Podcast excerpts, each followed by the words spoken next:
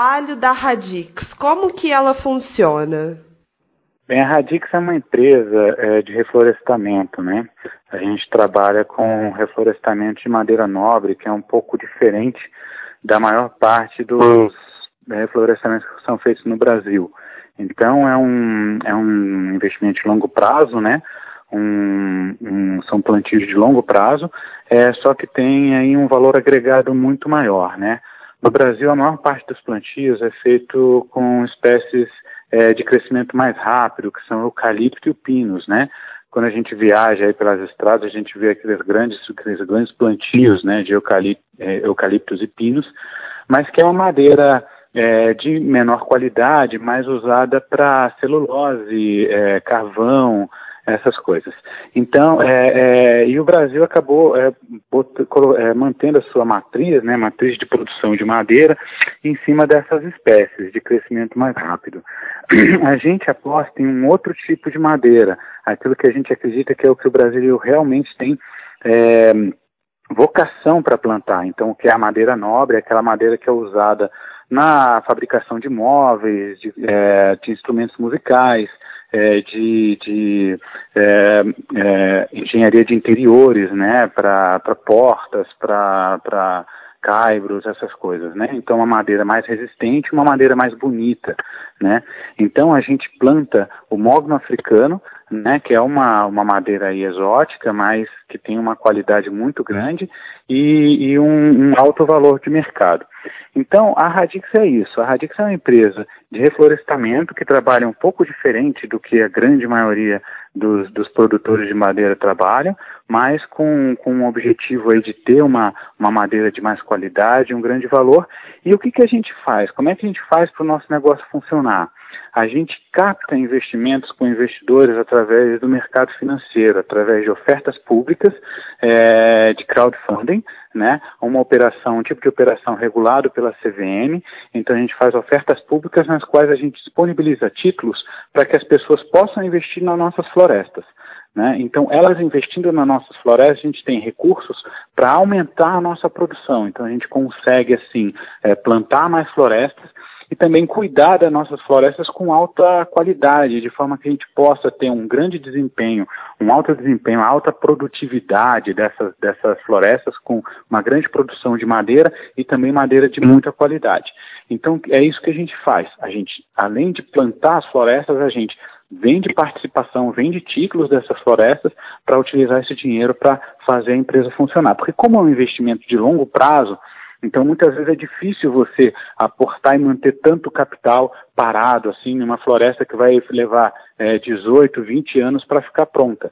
Então, com isso, a gente traz mais pessoas para a nossa atividade e elas também acabam tendo o quê? Uma rentabilidade com esse investimento. Porque no momento em que a gente explorar essa floresta lá na frente, né, a gente vai ter o que? Essas pessoas também vão ganhar, é, vão ter retorno, porque elas se tornam sócias daquele módulo florestal, como a gente chama, né? Então elas são sócias daquele módulo florestal e quando a gente então vende essa madeira ou então vende crédito de carbono, crédito de reposição florestal, qualquer coisa que a gente é, utilize daquela floresta para ter um retorno financeiro, os investidores também têm retorno financeiro financeiro junto com a gente. E de onde que surgiu essa ideia? Desde quando a empresa existe? Essa ideia surgiu é, em 2014, né? A empresa foi criada então em 2015, é, quando, hum, na verdade, foi uma visita de uma, um amigo aqui em casa e eu tenho, eu tenho duas árvores de mogno plantadas, né, aqui no meu, no meu quintal. Então essa pessoa olhou para mim e falou assim, nossa, aí é sua aposentadoria, né? Eu falei, ué, por quê? Eu falei, não, porque essa madeira vale muito, isso aí é mogno. Aí eu resolvi estudar, né, esse negócio da, da, da, da madeira, né, como, como por que, que ela valia tanto, né. E aí fui atrás, realmente, é, verifiquei que, que o preço do mogno no mercado era, era muito alto. E aí fui estudando, estudando, vimos alguma, eu vi algumas coisas de viabilidade do mogno brasileiro, né, no Brasil para produção em larga escala, e encontrei o mogno africano, né, como uma, uma alternativa que estava é, já sendo estudada no Brasil desde 1975 e tinha é, o aval da Embrapa como uma espécie é, positiva, assim, para trabalhos de reflorestamento mais de longo prazo, né? E, e aí resolvemos apostar nisso. E a ideia do, do investimento coletivo, né, da, da investimento da, das outras pessoas, veio porque eu já trabalhei muito tempo com o mercado financeiro e conhecia aí algumas possibilidades, né? E assim, quando eu trabalhava com o mercado financeiro, muitas pessoas é, queriam que eu investisse o dinheiro delas, né? Porque eu tinha é, conseguia bons rendimentos com, com investimento, mas o que eu percebia é que as pessoas, assim, elas elas elas não estavam prontas para perder. E o mercado financeiro ele é assim, né? Você tanto ganha quanto perde né? Então você tem que estar pronto para perder quando você. Então eu nunca tive, digamos assim, coragem de, faz, de, de, de fazer investimento para as outras pessoas. E aí quando eu vi isso, eu vi, cara, é um investimento bastante seguro, né? Essa questão da, da, da floresta. Eu estudei bastante e vi que o risco de, de um investimento florestal é inferior a 1%. Então eu falei, ué, então pode juntar com aquilo, né, que, que as pessoas queriam investir dinheiro em alguma coisa mais segura, né? E, e, e ter uma rentabilidade, só que elas vão ter que esperar para um longo prazo, né? E como hoje muitas pessoas precisam investir né, para o longo prazo, para uma aposentadoria, para uma escola do filho que vai, né, é, vai ter uma universidade, pagar, então a gente viu aí uma oportunidade. Ela falou, não, realmente a gente deve encontrar pessoas que queiram investir com a gente. E aí a gente estudou essa parte do crowdfunding, né, as instruções normativas da CVM, como é que funcionava isso, e, e vimos que seria possível a gente fazer, que existia todo um, arcabouço jurídico que sustentava esse tipo de, de operação. E, e, aí sim a gente conseguiu montar o nosso modelo de negócio, né, em cima dessa, dessa, dessa proposta, juntando a questão da madeira, do investimento de longo prazo e da criação de títulos, né, de títulos florestais que dariam direito a essa, essa, essa participação. E aí, desde então, a gente vem fazendo ofertas públicas, né, é, a primeira a gente fez mais entre amigos, né, a nossa primeira oferta, é, que foi aí é, em 2000 2016, né, a gente fez a nossa primeira oferta pública, ainda antes de ser é, realmente regulamentado o crowdfunding, e aí depois o crowdfunding foi regulamentado em 2017, é, em julho de 2017, aí nós fizemos a nossa segunda oferta pública, no final de 2017 início de 2018. E aí, e aí já dentro de uma plataforma de investimento, já de acordo com as normas que a, que a CVM estipulou, e vemos fazendo isso desde então e a gente tem aí cada vez mais adesão é, é, de investidores, né? A gente começou aí com 30 investidores na nossa primeira oferta, é, na última oferta a gente atingiu 350 investidores, nessa oferta que a gente está é, concluindo agora, né, a gente já tem aí mais de 100 investidores aí se juntando a nós. E para quem está escutando a gente, você pode explicar basicamente como que funciona esse crowdfunding e quem pode adquirir essas cotas, como que deve fazer?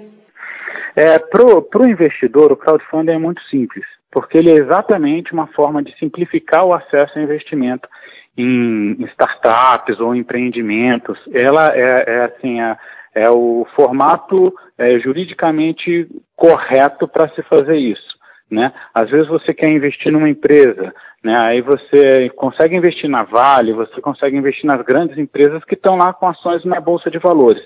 Mas às vezes empresas pequenas é, você não consegue acessá-las porque elas não têm condições de jogar, é, de abrir o capital delas na Bolsa de Valores, porque tudo isso custa muito dinheiro em termos de auditoria, estrutura, é, compliance da empresa, né? Então são coisas que só empresas maiores conseguem então abrir o capital delas. O crowdfunding é uma forma de empresas pequenas é, conseguir, apenas para empresas pequenas é, conseguirem aí estar tá, é, abrindo o seu capital. Então, o crowdfunding é muito usado é, para isso, startups que estão nascendo agora, às vezes você quer investir numa grande ideia, numa boa ideia, você vai lá, investe, conforme a empresa vai crescendo, você vai ganhando é, dinheiro aí com ela e vai, vai, vai, vai, vai crescendo junto. E a gente usa então esse mesmo instituto, essa mesma coisa, para isso. E ele é muito simples, é, basta você entrar na plataforma, na plataforma de investimento, e aí você vai preencher um cadastro lá com seus dados, CPF, nome e tal, uh, sua conta bancária para futuros depósitos, né, da, das rentabilizações que venha a ter, É, e aí você faz o investimento, tudo online, a assinatura do contrato é, é, é online também, né? É, é digital. E, e, e, aí você faz uma transferência, né, para a conta da, dessa operadora, da, da plataforma de investimento e, e, esse valor depois, ao final da oferta, só ele é transferido para a empresa emissora, que no caso é a Radix. É, e é um investimento acessível a qualquer pessoa. Então, é, é, e, esse é um dos nossos objetivos com a, com a Radix. É o que a gente chama de democratização do investimento florestal. A gente quer que qualquer pessoa consiga é, investir com a gente, porque antes, antes esse, esse, tipo de investimento era restrito a grandes investidores tá? Porque existem FIPs, né, que trabalham com investimento florestal, só que normalmente o valor de entrada é um milhão, meio milhão, um milhão de reais, então é para pessoas que realmente têm muito dinheiro. A gente não, nosso título custa hoje 450 reais. Então qualquer pessoa consegue entrar lá e pegar um títulozinho para ela entendeu? Esse título ele corresponde hoje a, a um, um, módulo florestal de 20 hectares, né? Nosso é dividido em 4 mil títulos.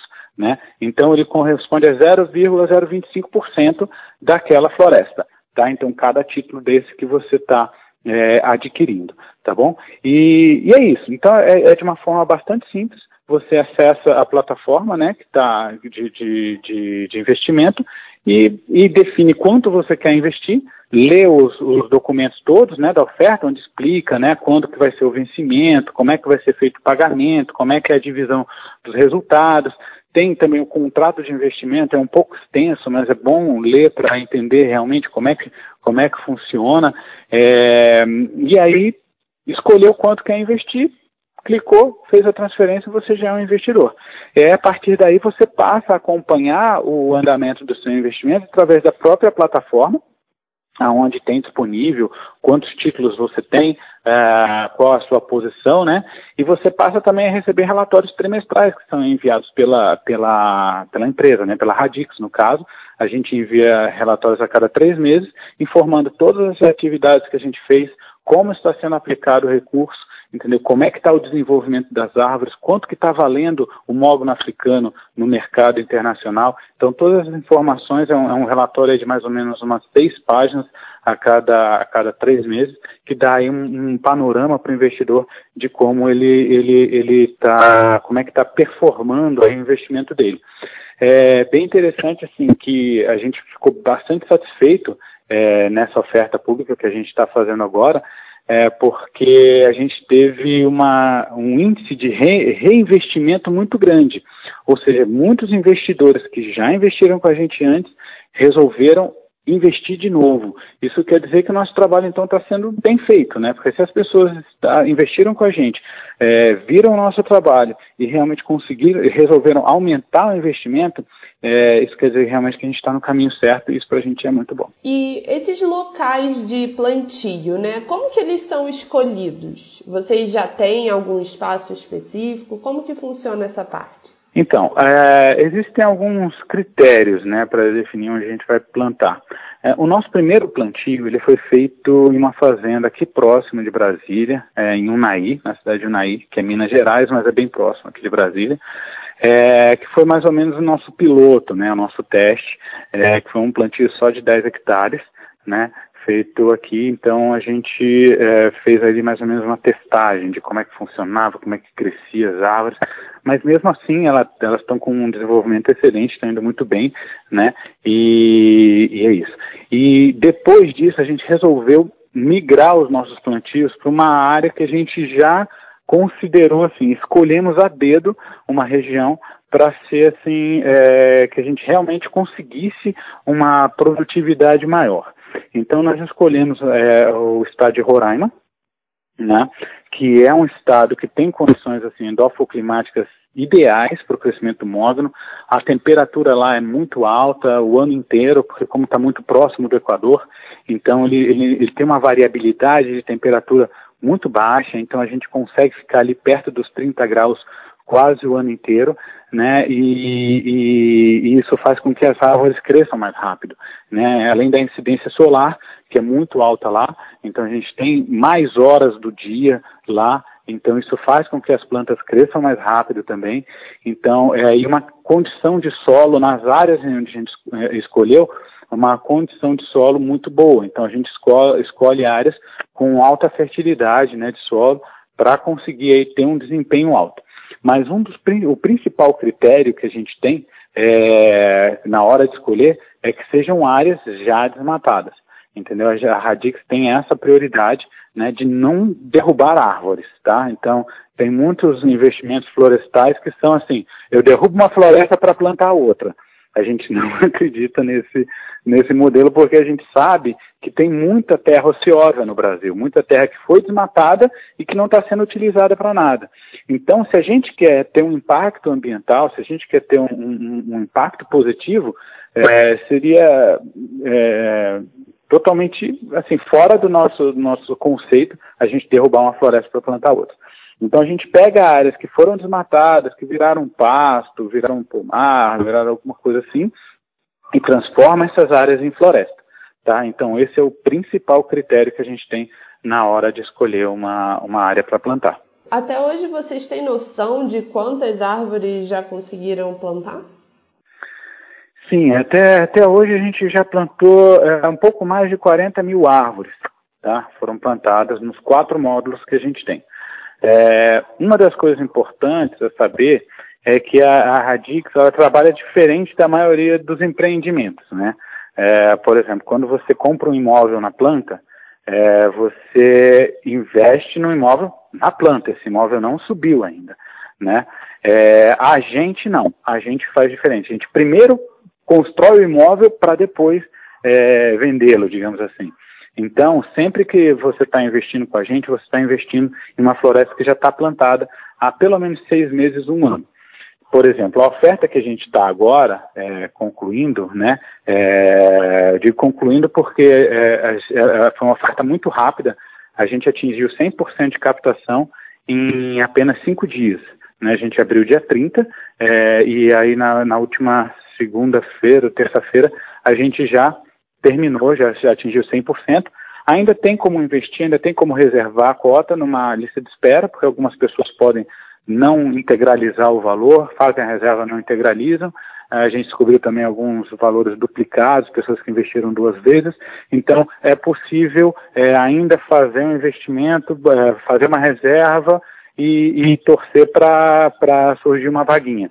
Mas também, caso não surja, em janeiro, fevereiro, a gente vai estar abrindo uma nova oferta referente ao mesmo módulo florestal. Então é, então é isso. A gente, a gente é, sempre planta primeiro para depois ofertar. Então esse, esse que a gente está captando agora foi um plantio feito em 2018. A gente plantou em 2018. E esse ano nós já fizemos um outro módulo, o módulo 4, e aí a gente totalizou esse, essa quantidade aí um pouco mais de 40 mil árvores. Para o ano que vem, aí a gente já está com metas um pouco mais arrojadas, então a gente vai praticamente dobrar o número de árvores plantadas. É, do total que a gente então deve chegar aí a quase 80 mil árvores plantadas. Essa quantidade, né, que você falou até agora, você já tem 40 mil. O que, que isso significa em termos de melhora para o meio ambiente? Tá, em termos de, de, de impacto, né, de, de meio, do meio ambiente, a gente pode falar é, o seguinte: é, a gente tem o sequestro de carbono, tá? Que essa área plantada até agora, ela vai realizar no ciclo dela é, o sequestro em torno de 7 milhões de toneladas de carbono, né? Então tem esse sequestro de carbono que é uma coisa positiva, que são gases é, nocivos, né? Assim, gases é, é, que, que causam, causadores do, do, do, aquecimento, né, do aumento de temperatura. Então, em termos de, desse combate aí ao aumento de temperatura, a gente já tem um impacto positivo, porque estamos transformando uma área degradada em uma área florestada. E também o principal que a gente acredita no impacto é a redução da pressão sobre as florestas nativas. O que, que acontece? Hoje, essa madeira nobre, ela é oriunda da onde? De florestas naturais, florestas nativas. Não tem de onde tirar madeira nova porque as pessoas não plantam madeira nova. É muito raro, são poucos plantios que a gente tem. Não que não tem, são poucos, poucas poucos plantios que a gente tem, algumas de teca, alguma coisa de P, é, de, de cedro australiano, mas é muito pouco.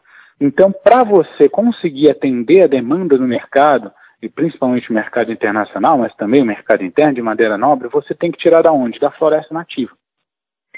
Quando a gente chega daqui a 20 anos e começa a entrar no nosso ciclo de extração de madeira, aí muitas pessoas perguntam assim: ah, mas você vai derrubar a floresta, que impacto positivo tem isso? Não, tem um impacto positivo, porque você evita que derrubem uma floresta nativa para vender aquela madeira, porque não vão deixar de comprar madeira. E eu acho também que não devem deixar de comprar madeira, porque, é, é, na minha opinião, é o melhor insumo que a gente tem. As casas têm que continuar sendo construídas, os móveis têm que continuar sendo feitos, e você vai fazer de quê? De plástico, de metal, de alumínio? O, o plástico não é renovável, o alumínio não é renovável. Se você derruba uma montanha para tirar é, minérios para fazer uma placa de alumínio, você, você não tem como voltar essa montanha. Agora, se você derruba uma árvore numa floresta plantada, ela cresce logo em seguida. Você replanta isso. Ela é renovável, entendeu? Ela é reciclável, ela é reutilizável, ela é biodegradável. Então, a madeira, para mim, é um insumo é, muito importante na, na, na cadeia, na, na, na estrutura econômica, na estrutura comercial. É, tanto é que em alguns países é, se prioriza hoje a construção de prédios de madeira. No Japão, inclusive, existe uma lei que prédios com, com mais de três, é, menos de três andares, de três andares para baixo, não podem ser construídos se não for de madeira. Tudo é feito de madeira. É, já são construídos hoje arranha-céus. O Japão está tá, tá construindo um arranha-céu de 90 andares com 95% da estrutura dele feita de madeira. Por que isso? Porque é mais correto, entendeu? Porque você usa um, um insumo que é, é, é, renovável, tá? Então é, é, é nessa filosofia que a gente trabalha de que essa demanda de madeira é crescente e tende a crescer e tem que crescer. Então, para você atendê-la, eu não vou derrubar todas as minhas florestas. Então, esse é o impacto, o principal impacto positivo que a gente vê é na hora da extração de madeira, evitar que florestas nativas sejam derrubadas com toda a sua, toda a sua biodiversidade, com todo o seu microclima, a gente evitar que isso aconteça. Em relação ao empreendedorismo, né? Como que esse empreendedorismo ambiental ajuda no crescimento do nosso país?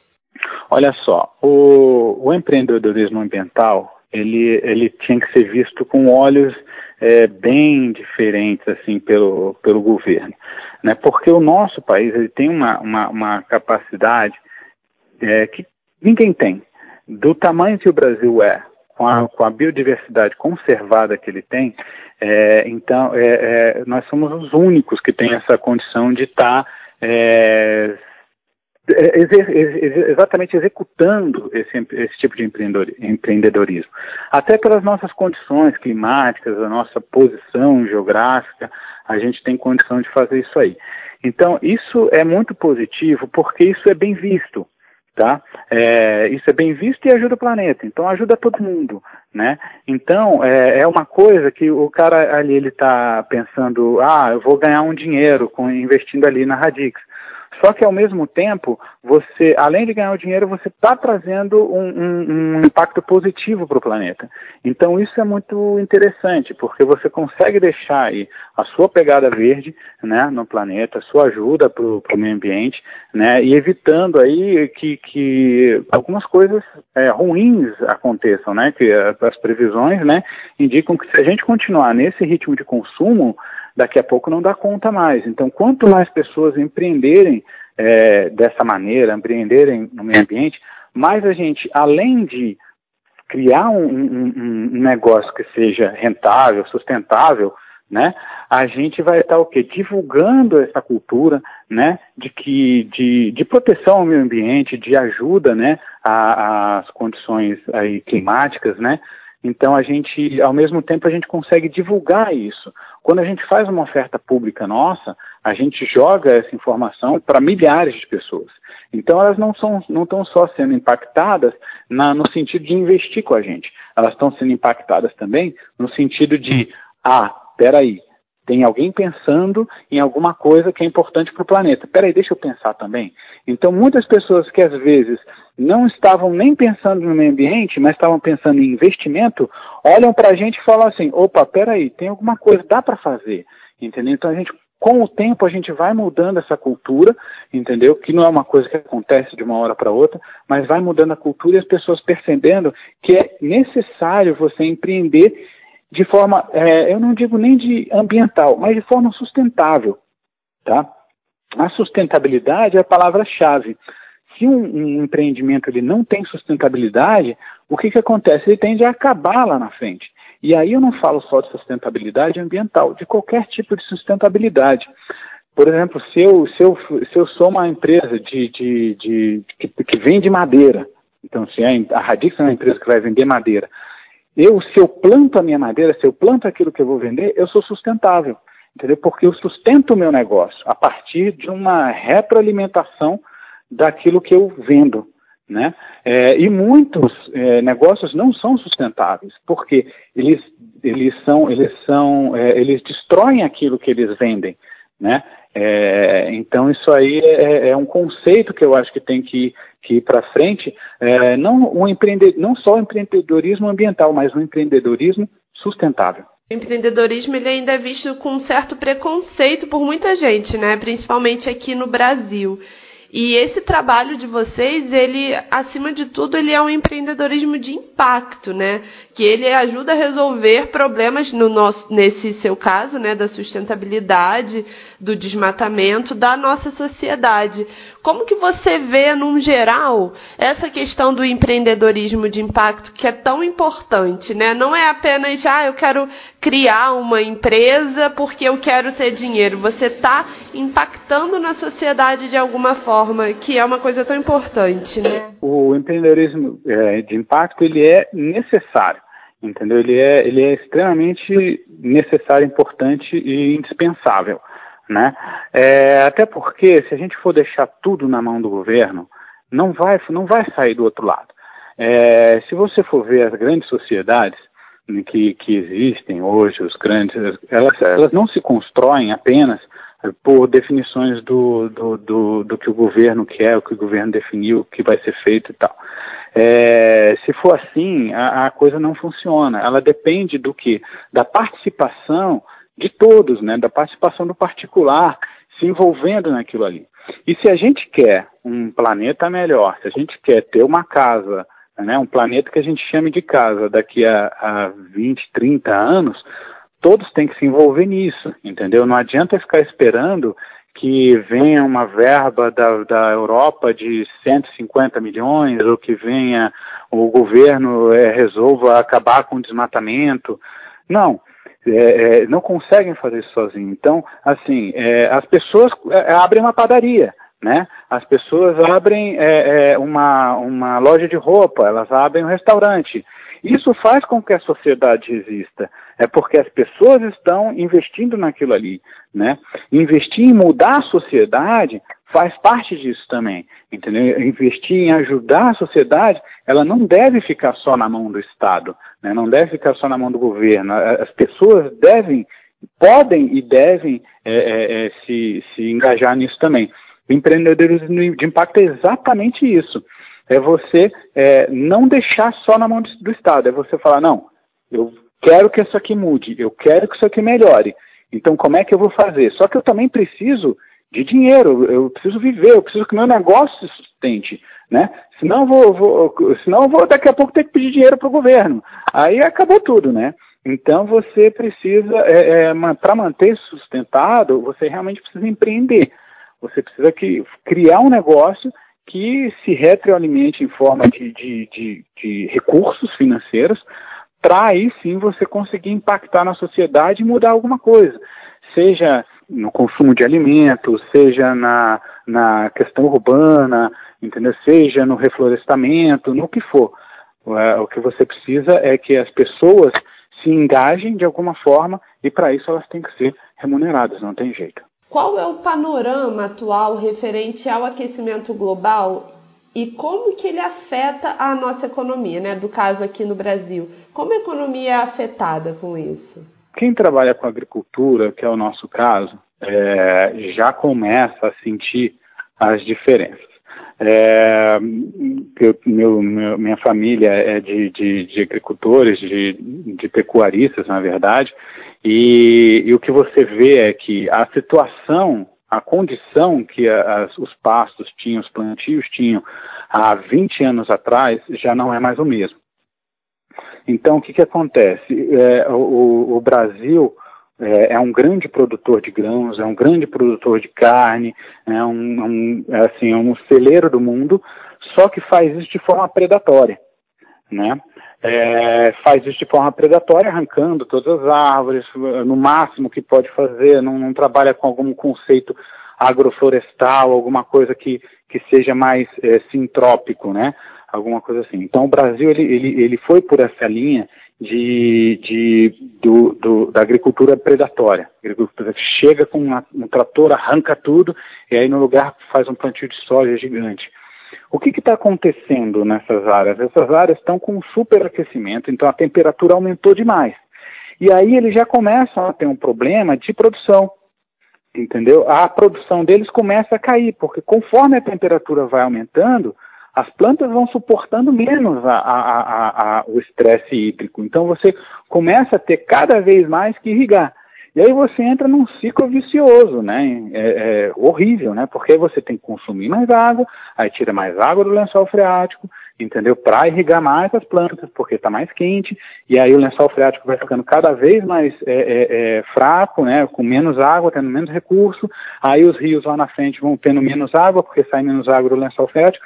Então, é, você tem esse, já esse ciclo aí já acontecendo, hum, isso é opinião nossa, né? É claro que isso tudo, cada um vai, vai falar uma coisa. Eu não sou um estudioso né, da, da, da área, então, assim, não debateria também com uma pessoa, da, um, um estudioso, né? Isso é simplesmente uma questão de opinião, é o que eu vejo acontecer.